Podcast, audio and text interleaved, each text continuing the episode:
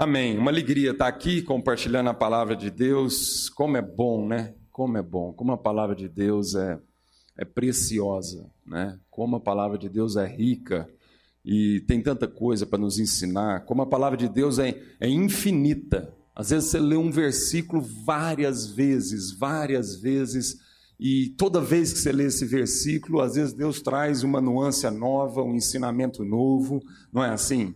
E isso é fantástico, é o poder da palavra de Deus, é inesgotável. A palavra de Deus é uma fonte de sabedoria e de vida para nós, inesgotável, não acaba.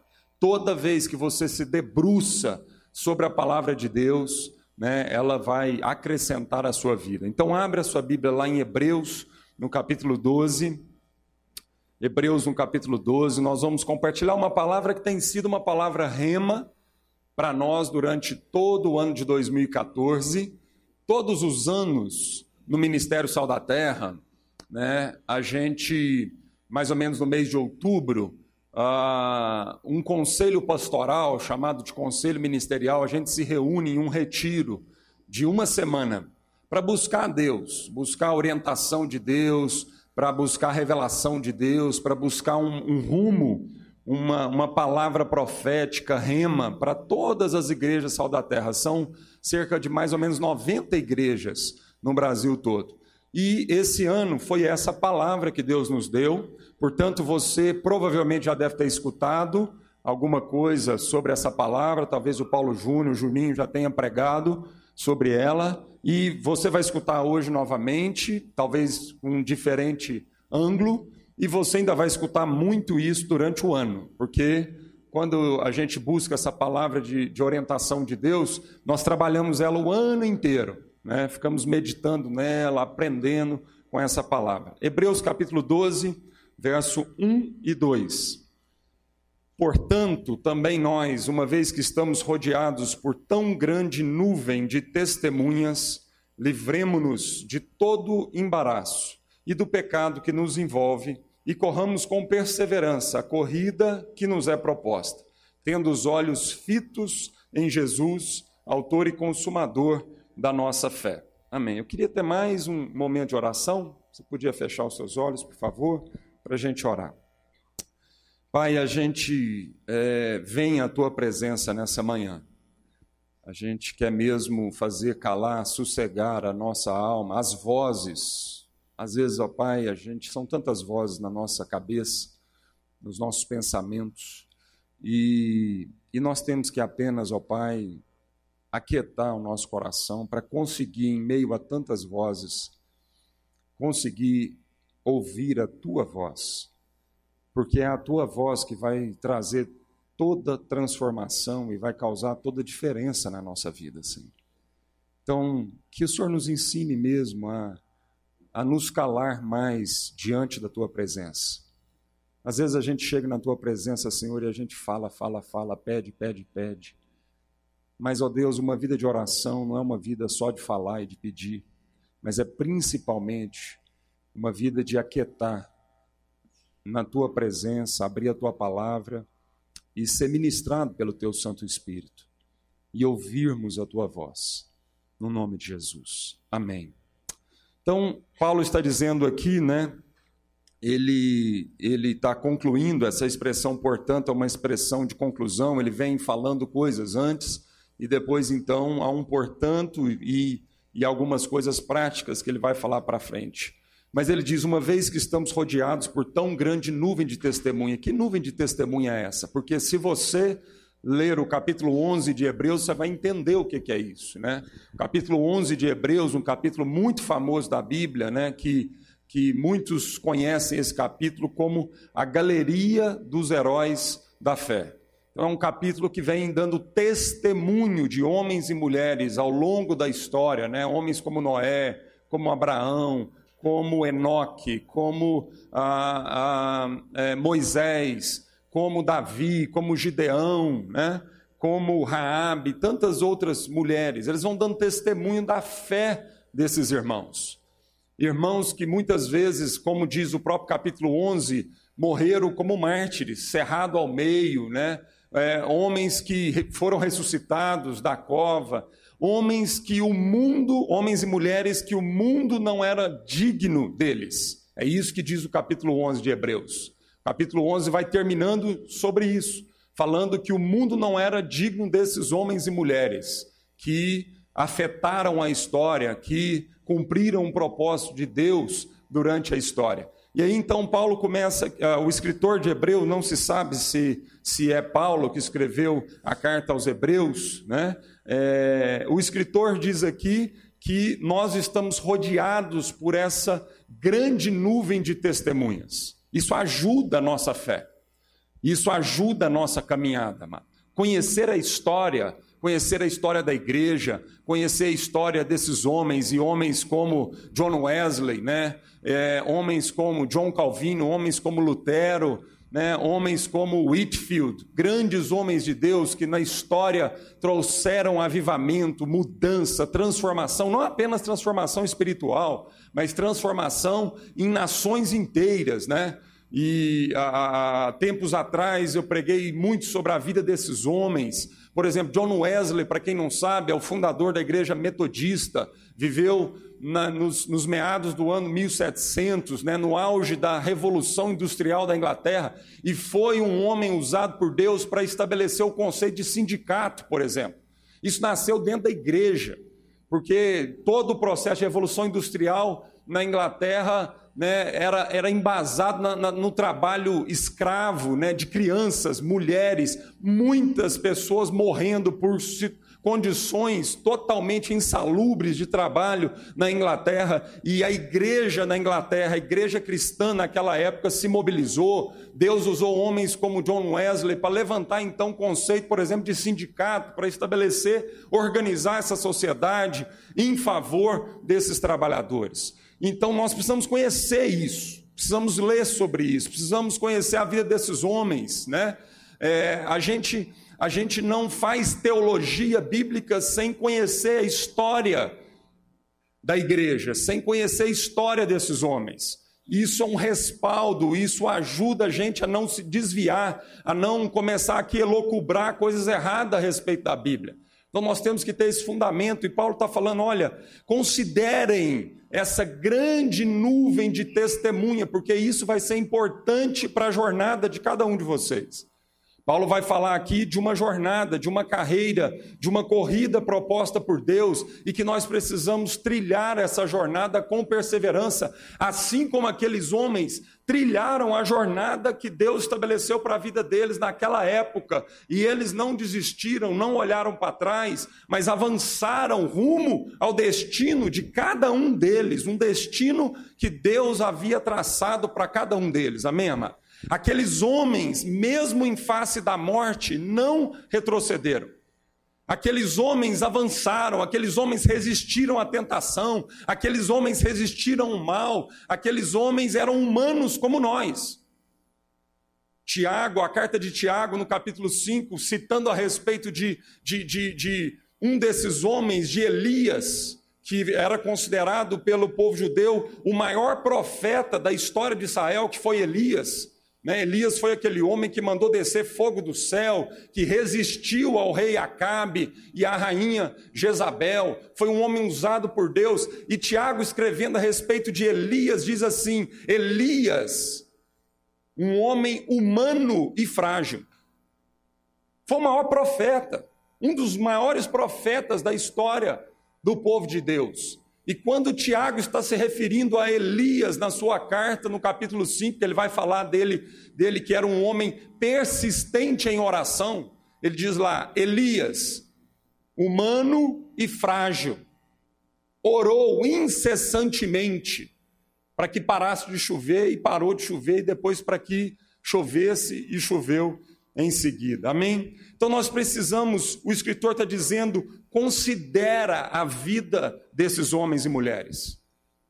Sabe, a nossa vida, amada, é muito importante a gente ter referências de pessoas, grandes homens e mulheres de Deus. Às vezes não é nem uma referência de alguém do passado, mas referências de alguém do presente. Pessoas que Deus coloca na nossa vida que são referências para a gente olhar, para a gente se espelhar, para a gente ser inspirado. Amém, amado? Isso é importante para a nossa jornada. Isso é importante para a nossa caminhada. E eu quero te fazer uma pergunta ao inverso: você tem sido referência para alguém? Se é importante para mim ter referências nessa vida, que eu vou lá me espelhar, me aconselhar, tomar um conselho, né? Avaliar a vida dessa pessoa, olhar para a vida dessa pessoa e ver a forma como ela lida com os desafios do dia a dia. Se Paulo está dizendo que então há uma nuvem de testemunhas que nós temos que olhar para eles e ter tê-los como exemplo, eu quero te fazer a pergunta: você você tem sido referência para alguém? Você tem sido referência para os seus filhos? Você tem sido referência para os seus pais? Você tem sido referência para os seus irmãos? Você tem sido referência para alguém na sociedade? Alguém consegue olhar para a sua vida e ser inspirado positivamente? Alguém consegue lembrar de você e lembrar de algum episódio na sua vida que você passou, às vezes um momento difícil, que você foi consolado por Deus, como diz Paulo lá escrevendo aos Coríntios, que nas nossas tribulações nós somos consolados por Deus para quê? Para que a gente possa consolar muitos na tribulação deles. Você entende isso, amado? Que há, há, situações na sua vida de dificuldade que vai exigir de você perseverança, que vai exigir de você postura cristã, que vai exigir de você coerência entre a teoria e a prática. Você consegue perceber que Deus permite situações na sua vida, às vezes adversas, difíceis, para que Deus te levanta, te levante como um exemplo a ser seguido? Nós precisamos entender essa responsabilidade que está sobre nós, irmãos. Porque isso vai nos ajudar. Isso vai ajudar a gente a resistir a toda tentação. Quando eu vivo a vida, amado, somente olhando para a minha vida e que se exploda o resto, eu não tenho compromisso com mais ninguém em termos de ser uma referência e um modelo, eu, eu caio em mim mesmo. Muitas vezes o que me livra da tentação, o que me ajuda na jornada cristã, na caminhada de coerência com a Bíblia, que às vezes não é fácil, é sempre bom, mas não é sempre fácil. Aliás, Jesus diz que o, o caminho é apertado. O caminho para quem faz a escolha da vida cristã é um caminho estreito, às vezes desconfortável, às vezes desce assim, atravessado. Não é fácil, mas é bom mas é bom. Amém, amado? Então, para nós que estamos nessa jornada, muitas vezes o que vai ajudar, amado, é o senso de compromisso que eu tenho com mais alguém além de mim. É o senso de responsabilidade.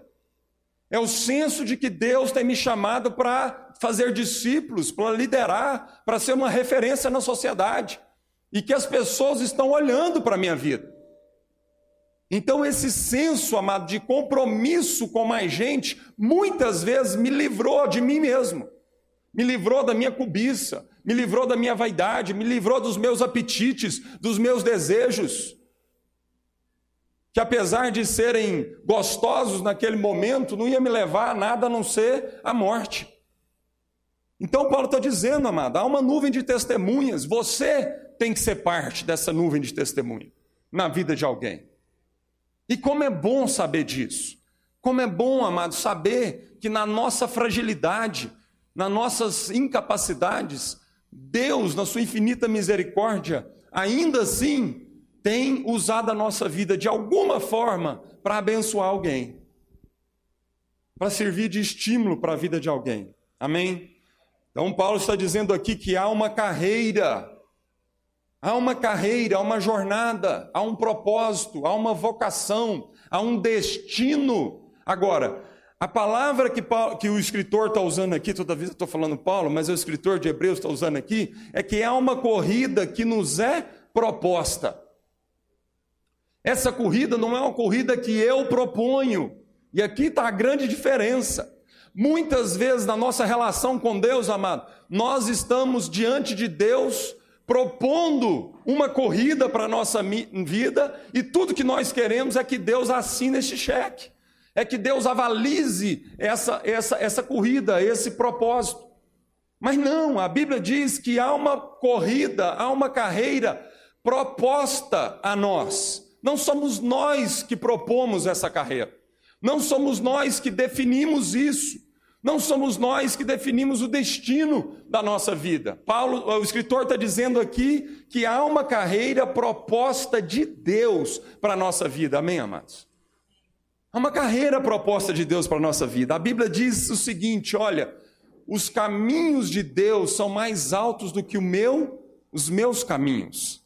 E o segredo da vida, amado, não é Deus avalizar o seu caminho, o seu sonho, o seu plano pessoal de vida, não. O segredo da vida é de uma vez por todas você desistir desse sonho pessoal e começar a ouvir de Deus qual é o sonho que ele um dia propôs para a sua vida. Porque, amada, a Bíblia diz que o caminho do homem é um caminho de morte. O caminho do homem, por mais aparência que tem de ser um caminho de vida, ele conduz à morte. E o caminho de Deus é um caminho que nos leva à vida e uma vida abundante. Então, em nome de Jesus, Paulo está dizendo o seguinte: que nós precisamos correr com perseverança, mas antes de tudo, conhecer essa carreira proposta de Deus. Ouvir Deus, conhecer os planos de Deus para a sua vida. E como é que acontece isso na nossa vida, amado? Conhecendo a palavra de Deus. A gente conhece o propósito de Deus para a nossa vida através da palavra de Deus e da oração. É assim que a gente conhece. Abra sua Bíblia lá em Provérbios, no capítulo 3, verso 1. Provérbios, capítulo 3.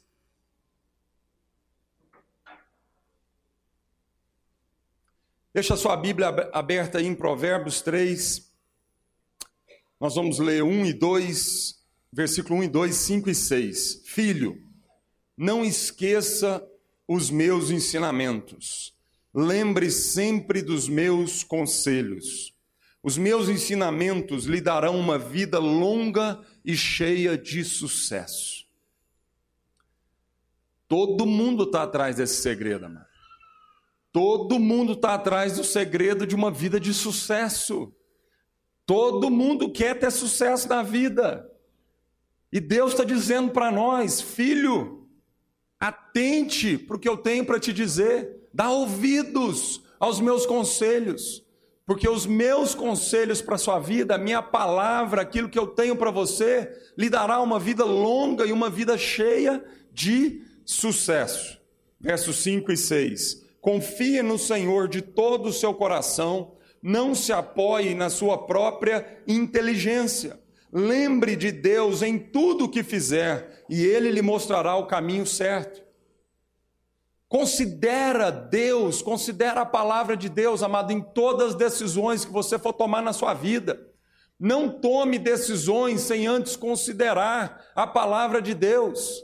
Porque muitas vezes, amado, você vai pegar caminhos errados, um sentido contrário àquilo que é o sentido de Deus para a sua vida. Então Deus está falando: olha, não se estribe no seu próprio entendimento, não se apoie na sua própria inteligência, não seja tolo a esse ponto de se deixar ser levado pela sua própria experiência de vida. Considera Deus. Não interessa o quanto de experiência de vida você já adquiriu, considera Deus. Pergunte para ele, ore, vá checar com ele se essa decisão é assim mesmo. Confira na palavra de Deus, deixa com que os princípios da palavra de Deus norteiem a sua vida. Você pode ter um plano na sua vida de sair de Goiânia e pegar um carro e ir para São Paulo, amado. Mas se você ali naquele trevo pegar a mesma estrada num sentido contrário, Quanto mais gasolina você tiver no tanque do seu carro, e quanto mais confortável, quanto mais poderoso for o motor desse carro, mais longe você vai parar daquilo que era o destino de Deus para a sua vida. Muita gente tem vivido assim. A relação dele com Deus é só para que ele tenha um carro mais poderoso, é só para que ele tenha um motor mais poderoso, é só para que Deus sempre deixe o tanque cheio. Mas, meu irmão, se você estiver no sentido oposto àquele que é o destino de Deus para a sua vida, quanto mais cavalo nesse motor você tiver, quanto mais gasolina você tiver nesse tanque, mais você vai se distanciar do destino de Deus e, por consequência, mais você vai viver uma vida de frustrações. Como é que Deus então abençoa essa pessoa que está pedindo para Deus mais poder? Como é que Deus abençoa essa pessoa que está pedindo para Deus mais combustível na vida? Mais recurso, mais capacidade. Como que Deus abençoa essa pessoa? Sabe como, amado? Deixando o motor quebrar. Deixando a gasolina acabar. Deixando o pneu furar. Porque se o pneu furar, talvez essa pessoa caia em si. E veja o tamanho da besteira que ela está fazendo na vida e por onde ela está trilhando. Então, amada, a forma de Deus abençoar essa pessoa que, que, que tudo que quer de Deus é mais poder para a sua vida, é mais capacidade para fazer, para seguir o destino que ela mesma propôs na vida dela. A forma de Deus abençoar essa pessoa, amado, é tirando poder, é tirando capacidade, é tirando combustível. E é assim que Deus faz. Muitas vezes, amado, Deus faz assim com a gente. É uma quebradeira, é uma doença, é uma catástrofe, é uma dificuldade. Por quê, amado? Porque se tudo estiver funcionando muito bem na nossa vida, mano, nós vamos continuar trilhando rumo ao destino que nós propusemos para a nossa vida. E aí Deus tem que saculejar, Deus tem que permitir santos terremotos na nossa vida.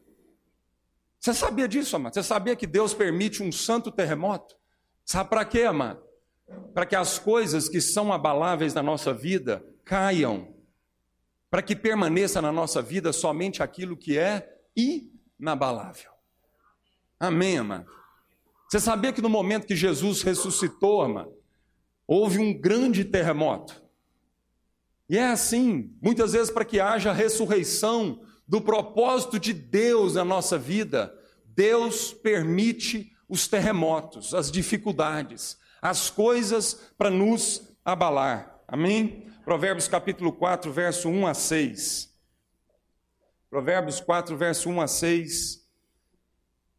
Filhos, escutem o que o seu pai ensina, prestem atenção e compreenderão as coisas. O que eu ensino é bom, isso é Deus falando conosco. O que eu ensino é bom, portanto, lembrem dos meus conselhos. Quando eu era menino, filho único de meus pais, o meu pai me ensinava dizendo: lembre das minhas palavras e nunca as esqueça. Faça o que eu digo e você viverá. Procure conseguir sabedoria e compreensão. Não esqueça nem se afaste do que eu digo. Não abandone a sabedoria e ela protegerá você. Ame-a e ela lhe dará segurança. Verso 20 ao 23. Escute as minhas palavras Nunca deixe que elas se afastem de você. Lembre delas e ame-as. Elas darão vida longa e saúde a quem entendê-las. Tenha cuidado com o que você pensa, pois a sua vida é dirigida pelos seus pensamentos. Medita nesse livro de dia e de noite.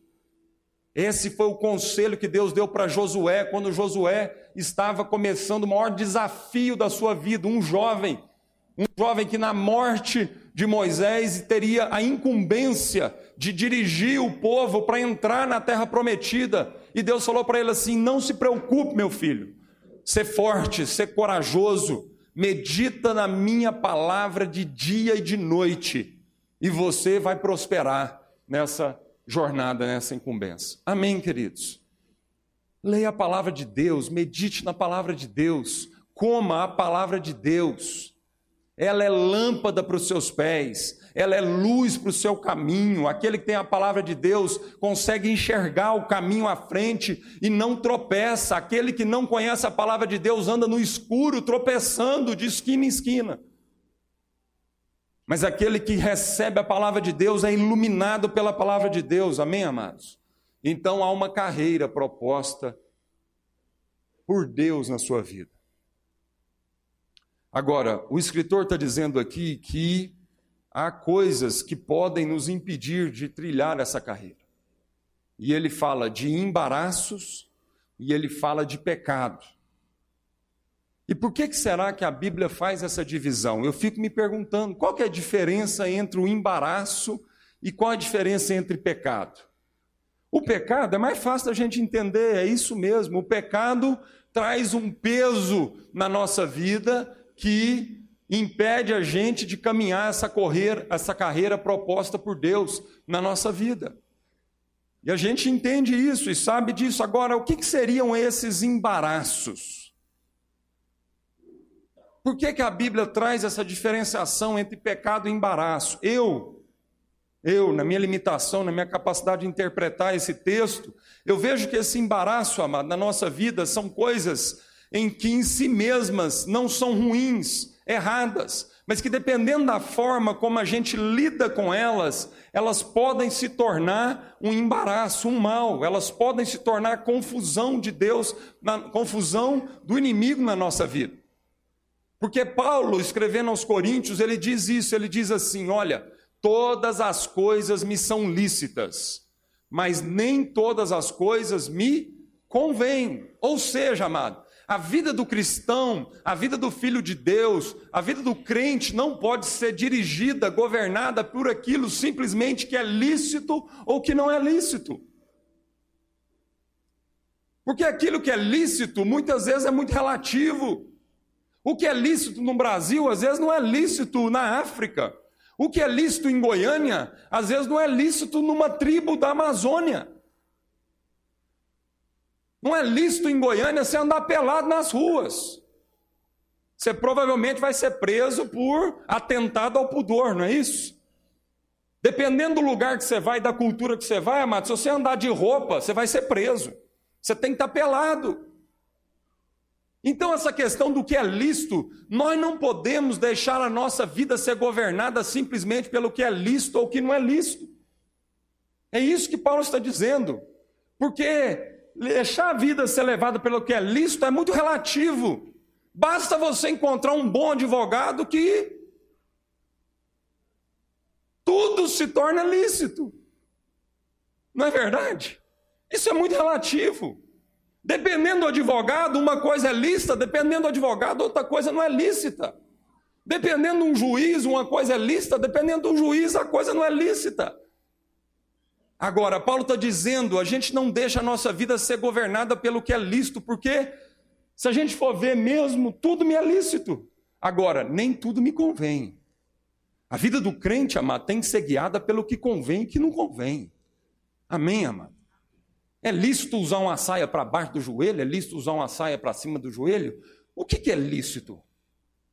Qual que é o cumprimento da saia que é lícito? Eu estou pecando se eu usar uma saia muito curta? Eu estou pecando se eu usar uma saia lá no joelho, no tornozelo? Eu estou pecando se eu deixar meu cabelo longo? Eu estou pecando se eu cortar meu cabelo? O que, que é isso? Não, Paulo está dizendo que a gente não caminha por essas coisas, a gente caminha perguntando o que convém para esse momento, para essa ocasião, nesse momento, convém esse tamanho de saia? Convém essa roupa? Então muda tudo. E o que convém? O que convém, amado, é o que edifica o meu irmão. Então a regra no cristianismo não é o que é lícito, o que não é lícito. A regra do cristianismo é o amor. A regra do cristianismo é considerar o outro e não só você mesmo. A regra no cristianismo é quando eu vou escolher uma roupa, qualquer coisa que seja, quando eu vou fazer alguma ação, considerar. Isso promove o meu irmão, eu estou considerando o meu irmão, isso vai feri-lo, isso vai machucá-lo. Por isso, Jesus, quando foi perguntado a respeito do resumo da lei, ele diz o quê? Amarás o Senhor teu Deus de todo o teu coração, acima de todas as coisas, e ao teu próximo como a ti mesmo. Então, quer entender o que é o resumo da lei de Deus? Amado, o resumo da lei de Deus é o amor, a doutrina da lei de Deus é o amor. Então, muitas vezes, o embaraço são essas coisas que me são lícitas, mas não convém. E aí, simplesmente porque eu acho que é lícito, isso vai embaraçando o meu caminhar. Há uma carreira proposta de Deus para a minha vida, mas eu vou sendo embaraçado, amém? Então, irmãos, é... eu queria falar de algumas coisas bem pontuais da cultura pós-moderna, dessa cultura que nós estamos vivendo agora. Coisas que são lícitas, coisas que em si mesmas não tem problema algum. Mas dependendo da forma como eu lido com essas coisas, dependendo da forma como eu sou influenciado por isso, dependendo da forma como eu entro nessa cultura, sem fazer as perguntas necessárias, eu, isso pode se tornar um tremendo um embaraço na minha vida. Então, amado, eu não sou contra a modernidade, mas nós temos que entender o que muitas vezes a modernidade tem trazido de prejuízo na nossa vida do cotidiano, amém? Então, nós vamos ver esse vídeo. Pode soltar aí, Natan. E depois falar um pouquinho sobre isso.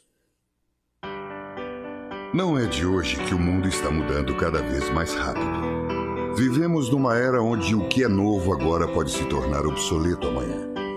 Uma era onde as grandes transformações acontecem a mais de 100 mil kbytes por segundo, mesmo quando estamos off. As mudanças climáticas estão aumentando e prever o futuro ficou quase tão incerto quanto tentar adivinhá-lo. O trânsito está caótico e chegar primeiro virou mais importante que chegarmos juntos. Não existe mais diálogo. Buzinar virou mais importante que falar. Estamos compartilhando individualidade ao invés de solidariedade. Vivemos uma era onde 24 horas é pouco para respondermos todos os e-mails que recebemos. Nossas redes sociais e nossos amigos agora são virtuais. Antes vivíamos conectados à terra, ao mato, ao vento, à água ou simplesmente às coisas que nos fazem bem. Agora, apenas estamos conectados à internet. Será que é essa a evolução da humanidade?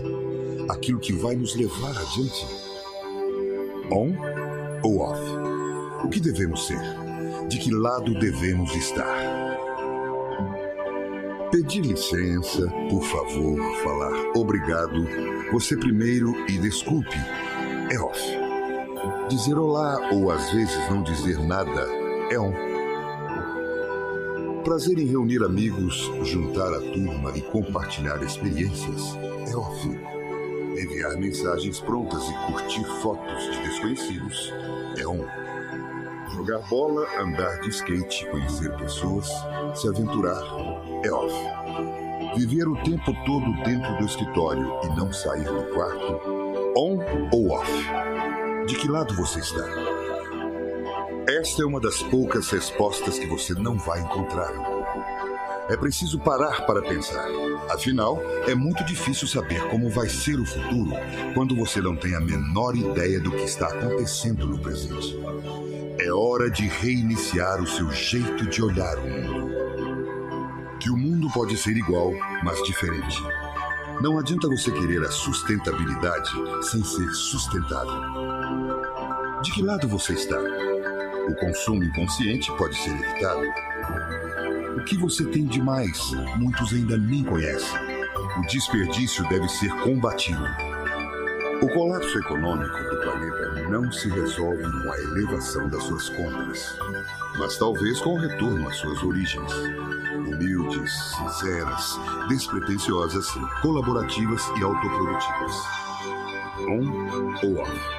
De que lado você está? Está passando a hora de se ligar. Plante o bem para colher o bem. Onde se planta, tem vida. Temos que ficar com o planeta e respirar o mesmo ar. Temos que deixar filhos melhores para que tenhamos netos melhores.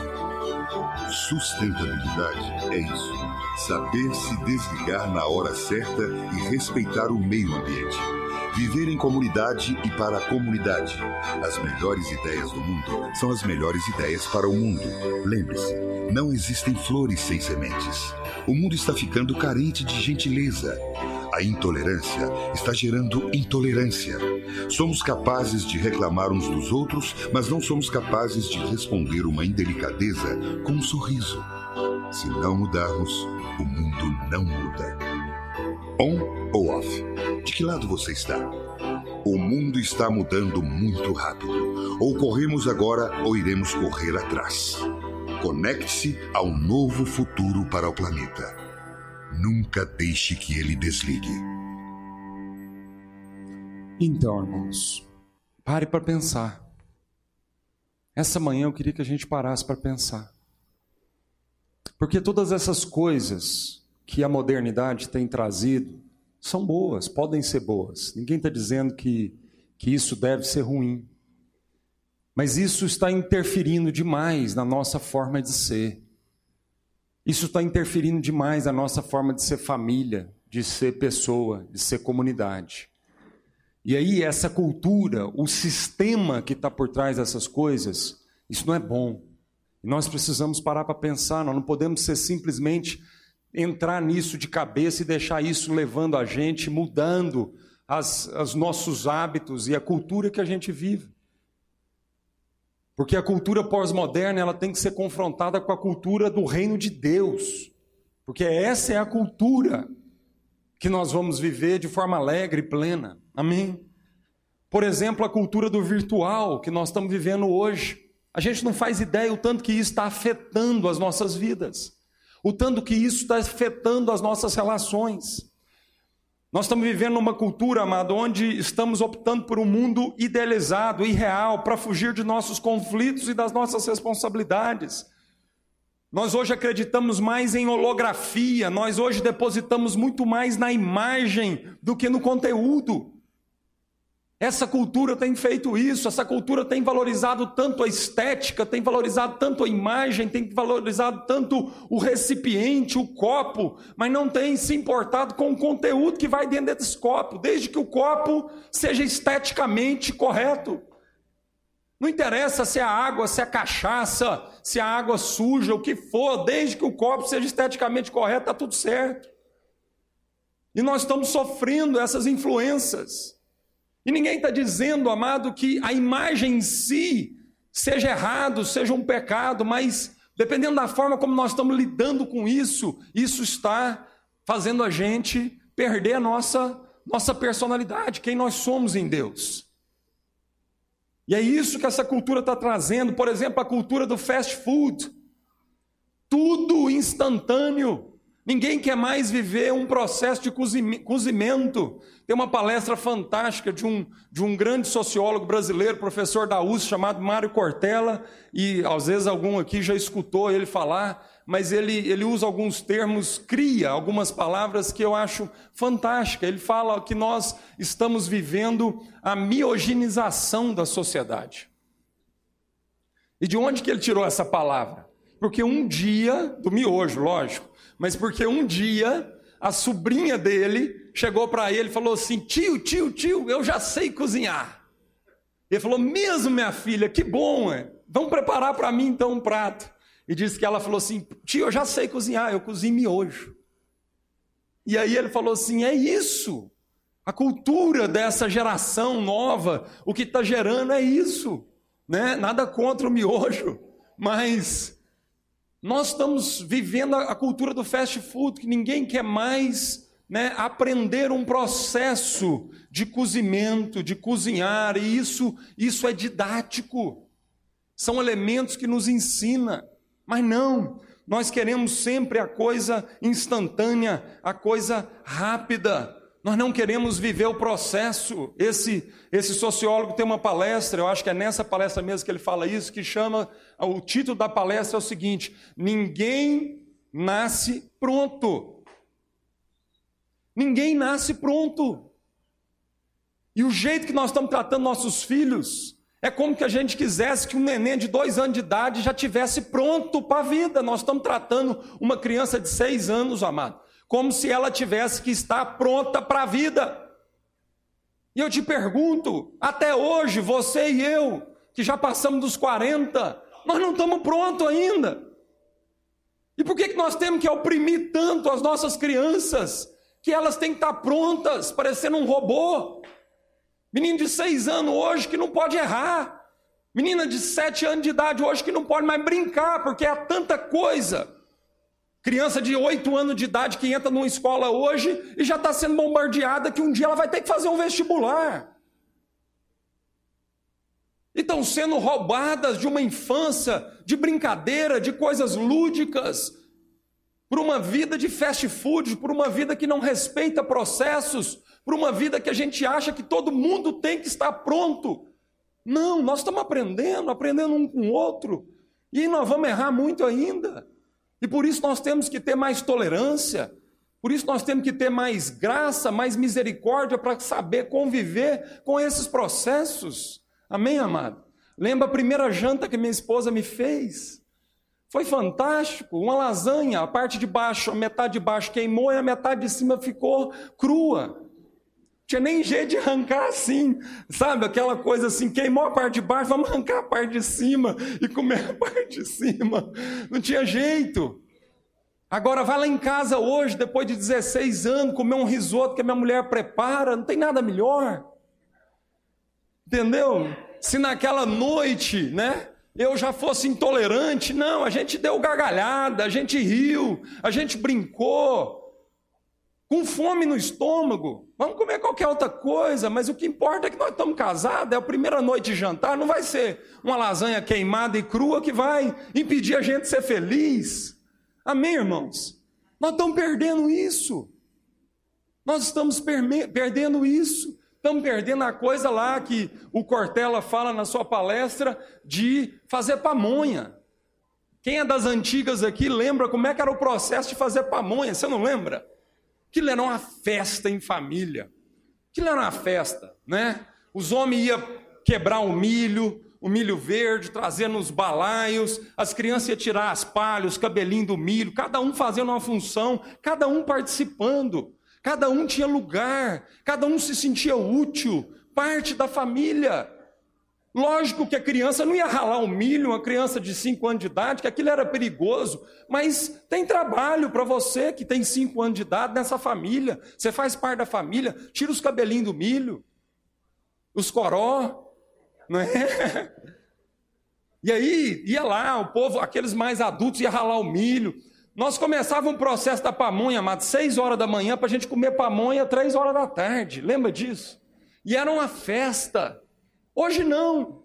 Hoje você vai lá, compra a massa da pamonha, quando não compra a pamonha pronta. Não, a vida é moderna, a vida tem que ser rápida. Hoje não tem mais aquele tempo. Por que não? É isso que eu quero fazer a gente pensar. Por que, que a gente tem que abdicar de tudo isso. Está vendo como a cultura pós-moderna está entrando na nossa vida, nas nossas famílias, está destruindo processos pedagógicos do reino de Deus que são importantes na nossa vida. Amém, amado? A cultura da praticidade, do pragmatismo, onde nós vamos eliminando os pontos de tensão tão necessários na nossa vida para um processo de maturidade. Nós vivemos numa cultura pragmática, nós vivemos na cultura do terceirizar. Tudo hoje você terceiriza. Para quê? Vou ter trabalho com isso? Não, estamos aqui, eu tenho dinheiro. Vamos pagar alguém, alguém faz para nós. Isso não é vida, isso é uma coisa artificial. A vida, amado, vai exigir de nós fazermos coisas juntos, isso vai gerar ponto de tensão, mas não. A modernidade, a, a melhoria da condição social está nos traindo em muitas coisas. Tudo isso é lícito. Tudo isso pode ser fantástico para nos ajudar na vida. Mas tem coisas que você não terceiriza na vida. Não é porque você tem dinheiro para pagar a melhor escola para pôr seus filhos, que a escola vai dar conta de educar seus filhos. Não vai. A gente não terceiriza a educação de filhos. Isso não é responsabilidade de babá ou de funcionária, isso é responsabilidade nossa, isso não é responsabilidade de motorista. Isso é responsabilidade nossa. Educar filho, amar, conviver, ponto de tensão. Mas a praticidade da vida está roubando isso. A condição financeira melhor vai nos sacando dessas coisas. Quer ver outro exemplo, amado? Hoje tem uma televisão para cada quarto, para cada cômodo, na cozinha, no banheiro tem televisão. E não é só porque você tem dinheiro para botar televisão em cada cômodo da sua casa que você deve colocar televisão em cada cômodo da sua casa. Para para pensar o que, que isso está gerando. Antigamente era uma televisão, lembra daquelas que rodava assim? Tac, tac, tac, tac.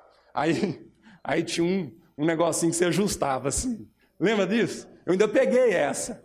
Depois veio a Telefunken, aquelas que até, né, você apertava os botãozinhos. Lembra disso?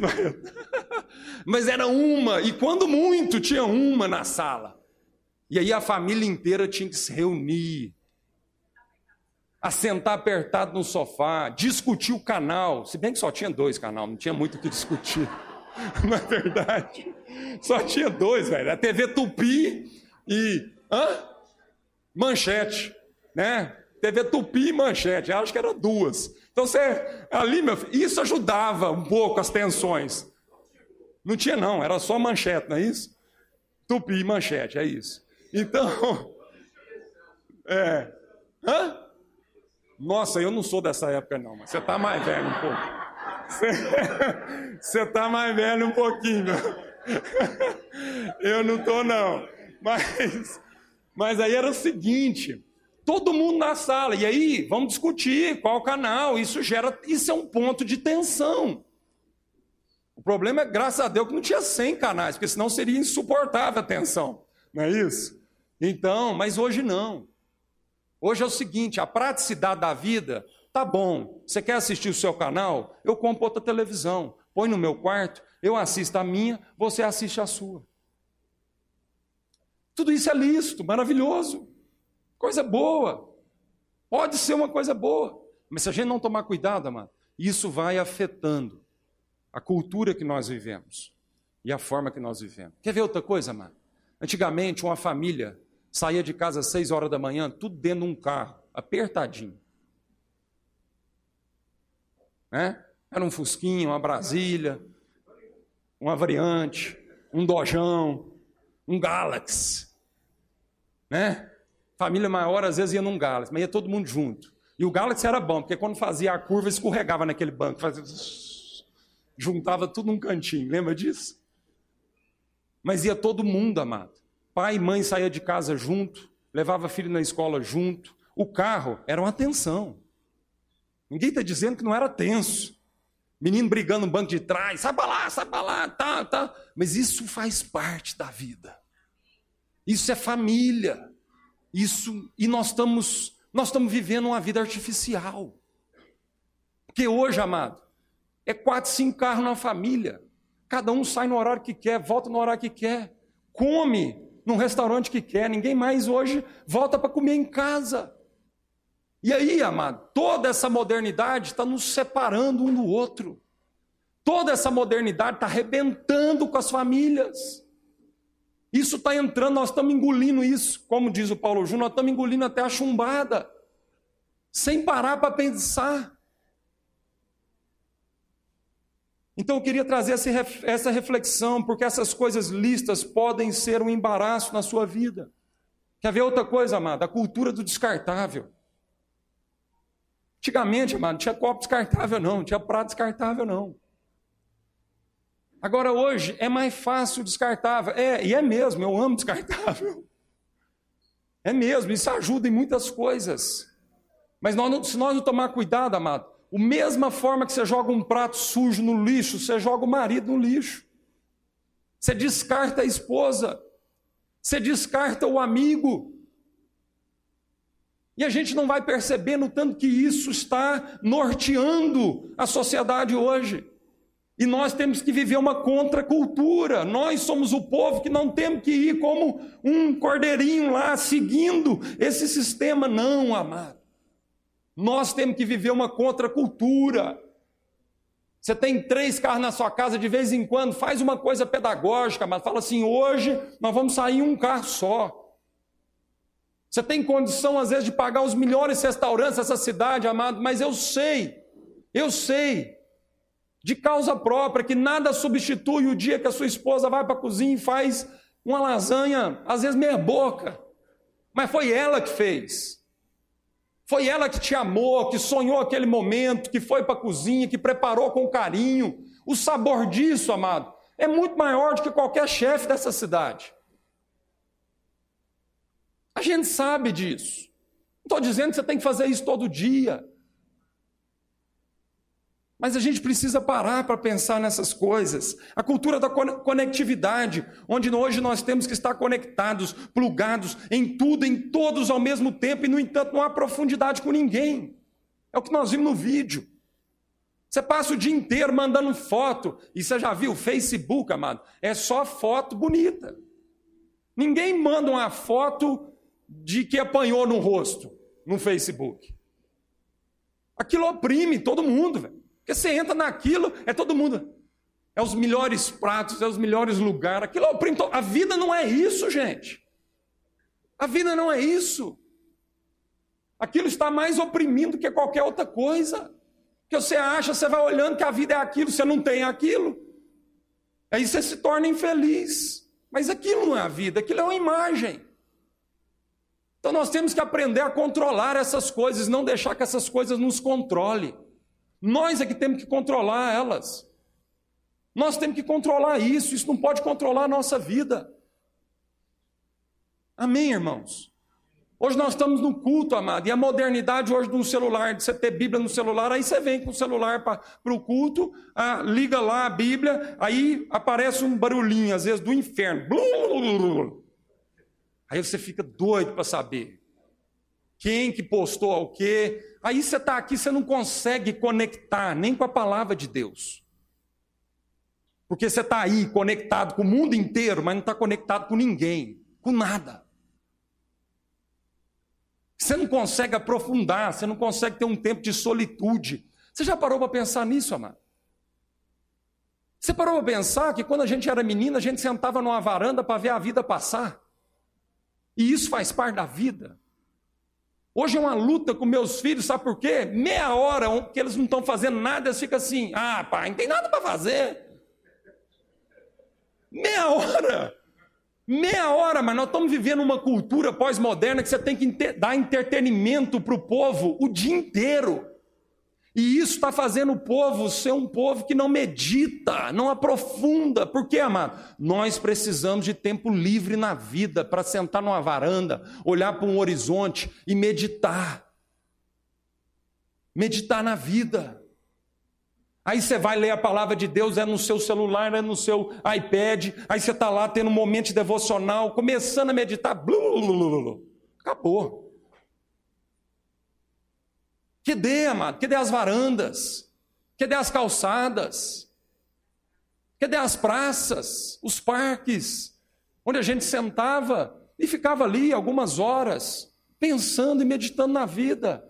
Mas não, é uma cultura que tem que manter todo mundo intertido, intertido, entretenimento, entretenimento, entretenimento. Sabe para quê, amado?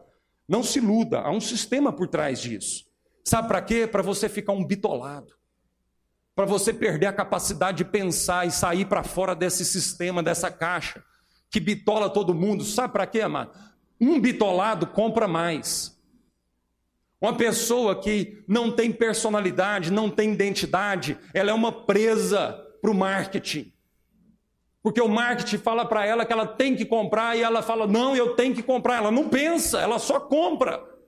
Então não se iluda. O que está por trás disso, a Bíblia diz assim: há dois senhores nesse mundo. Um é Deus, Jeová, o outro é Mamon, dinheiro. Então não se iluda. Há gente estudando, PhD nisso, Gente estudando, estudando, estudando para fazer com que a sociedade compre, compre, compre, compre. Uma sociedade imatura compra mais. Uma sociedade bitolada compra mais. Porque é uma sociedade em crise de identidade. Se eu tenho crise de identidade, amado, eu valho pelo que eu tenho e não pelo que eu sou. Então eu compro mais. Adolescência não existia, adolescência foi algo criado por esse sistema. Antigamente, amado, o menino fazia 12 anos, entrava na puberdade, já se tornava um adulto, com 14, 15 anos estava casando. Vamos pensar nessas coisas. Quem está postergando essa adolescência, amado? Porque é um filão do mercado, porque adolescente compra, consome. Então nós estamos, o sistema está retardando a maturidade nas famílias. Nós estamos vendo marmanjo barbado de 30 anos de idade, que parece um adolescente de 12, imaturo. Presa fácil por esse sistema que precisa vender, vender, vender e vender. Para para pensar. Para para pensar. Uma última coisa para a gente terminar: a cultura das facilidades. Nós vivemos num mundo de controle remoto, escada rolante, elevador, vida elétrico, carro automático. E o slogan é o seguinte: quanto menos esforço, melhor. É uma coisa, às vezes, até estúpida. Porque aí a gente passa o dia inteiro. Antigamente, uma pessoa caminhava 10 quilômetros por dia. Hoje não deve caminhar um. Aí a gente passa o dia inteiro com esses confortos e vamos embora para a academia. Malhar uma hora e meia. E eu não sou contra, amada, a escada rolante, o controle remoto, tudo é muito bom. Mas o que, que isso está impregnando na nossa vida e na nossa cultura? Nós temos que parar para pensar. Então, essa cultura do menos esforço é o que nós estamos vendo hoje na juventude. Jovens que não querem se esforçar para nada. Ele não quer arrumar uma cama. E você, porque às vezes tem duas funcionárias, vai lá e arruma para ele. Não faz isso, não, pelo amor de Deus. Ajuda o seu filho, a sua filha a entender o valor do trabalho, o valor do esforço, que na vida é isso. Quer ver outra coisa, amado? Cartão de plástico, dinheiro de plástico. Não, pai, passa o cartão, tá tudo certo. Ele acha que a vida é assim. Ele acha que a vida é um cartãozinho, que tudo que ele quiser, ele passa o cartão e está tá resolvido. O que, que isso está gerando, amado? Uma cultura nas novas gerações. É uma cultura, amado, de que é isso. Dinheiro nasce em árvore. Que ele não tem que viver um processo, trabalhar, aprender a valorizar as coisas que tem. Quer ver outra coisa que eu vejo muito lá em casa com os meninos? Brinquedo da China, é baratinho, compra. Aí você compra, aquilo custa três reais, cinco reais. Menino brinca meia hora, quebrou. Joga fora, compra outro, joga fora, compra outro, joga fora, compra outro. Meu irmão, eu lembro na minha infância que eu ganhava presente duas vezes por ano, aniversário e Natal. E era presente bom, que durava dois anos, três anos, a gente aprendia a cuidar daquilo, mas hoje, essa cultura do tudo muito fácil e descartável, está entendendo isso, irmãos? E é aí, ó, e é essa geração que está aí com vinte e poucos anos de idade, assumindo mercado de trabalho, assumindo família. E muitas vezes nós, os mais velhos também, estamos sucumbindo diante dessas coisas. Então eu peço a Deus, amado, que a gente saiba dominar essas coisas e utilizar isso para o bem. E vai ter muitos momentos da sua vida que você vai ter que tomar uma decisão não pelo que é mais pragmático, não pelo que é mais fácil, mas você, como um pedagogo, você, como um pai, como uma mãe, como um cristão na sociedade, como um líder, um patrão, um funcionário cristão, você vai ter que tomar decisões não pelo que é mais fácil. A cultura pós-moderna diz para você: sempre faça o que é mais fácil. A palavra de Deus diz: não viva a sua vida pelo que é mais fácil. O caminho é estreito, às vezes vai dar mais trabalho, às vezes vai gerar ponto de tensão, Elimine algumas coisas da sua vida que você está agora detectando que está fazendo mais mal do que bem para sua família. Seja um, um discipulador na sua casa. Medita nessas coisas. Ah, não, é muito mais fácil eu almoçar no restaurante do lado do meu trabalho. Não, tem que pegar um trânsito lá em casa, só para sentar na mesa e gastar meia hora lá almoçando. Vale a pena. Às vezes você vai ter que fazer isso. Às vezes você vai ter que pegar um trânsito, 40 minutos no trânsito para chegar na sua casa e passar 20 minutos com a sua família na mesa. Para olhar nos olhos deles, dar um beijo no seu filho, dar um beijo na sua filha, dar um beijo na sua esposa, dar um beijo no seu marido, dizer uma palavra que amamos no meio do dia. Estou falando que tem que ser todo dia. Mas avalie isso com sinceridade no seu coração. Porque essas coisas podem estar se tornando um embaraço na sua vida. E há uma carreira proposta de Deus para você. E nós temos que desvencilhar de todo o embaraço e do pecado que tão de perto nos assedia, para que a gente corra com perseverança essa carreira. Vamos orar.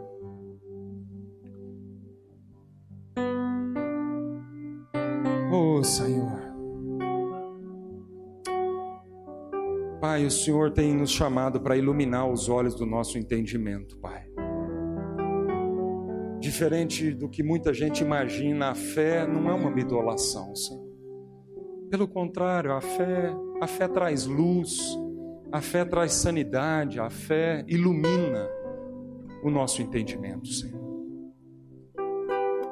A tua palavra, Senhor, não é para tapar os nossos olhos, pelo contrário, a tua palavra, Senhor, é para fazer a gente pensar, meditar, para gente, a gente sair dessa caixa, desse sistema, Senhor. Nós queremos viver a cultura do Senhor no mundo pós-moderno. É possível, Senhor. É possível, Senhor, no mundo pós-moderno, a gente viver a cultura do teu reino, Senhor. Valorizando os processos, valorizando a pedagogia, Senhor. Não descartando as pessoas, entendendo o valor de, de um processo de cozin, cozimento. Priorizando a família, Senhor. O Senhor deu 24 horas para todo mundo, Senhor. É um engano isso de achar que hoje o dia não dá tempo para fazer tudo. É um engano, Senhor. Porque nós controlamos o nosso tempo. É verdade, Senhor. Às vezes nós vamos ter que fazer opção por gastar um pouquinho menos, por ganhar um pouquinho menos de dinheiro, para que a gente tenha uma qualidade de vida melhor, Senhor. E para que a gente seja nessa sociedade tão doida, Senhor, que tem sucumbido a essas, a essas coisas, para que a gente seja uma testemunha de que é possível. Levanta, Senhor, a vida de cada um aqui como uma testemunha de que é possível viver o teu reino e usufruir de toda a paz, alegria num mundo tão conturbado e agitado, Senhor. E acima de tudo, Senhor, que essa reflexão continue na vida de cada um aqui. Em nome de Jesus. Amém.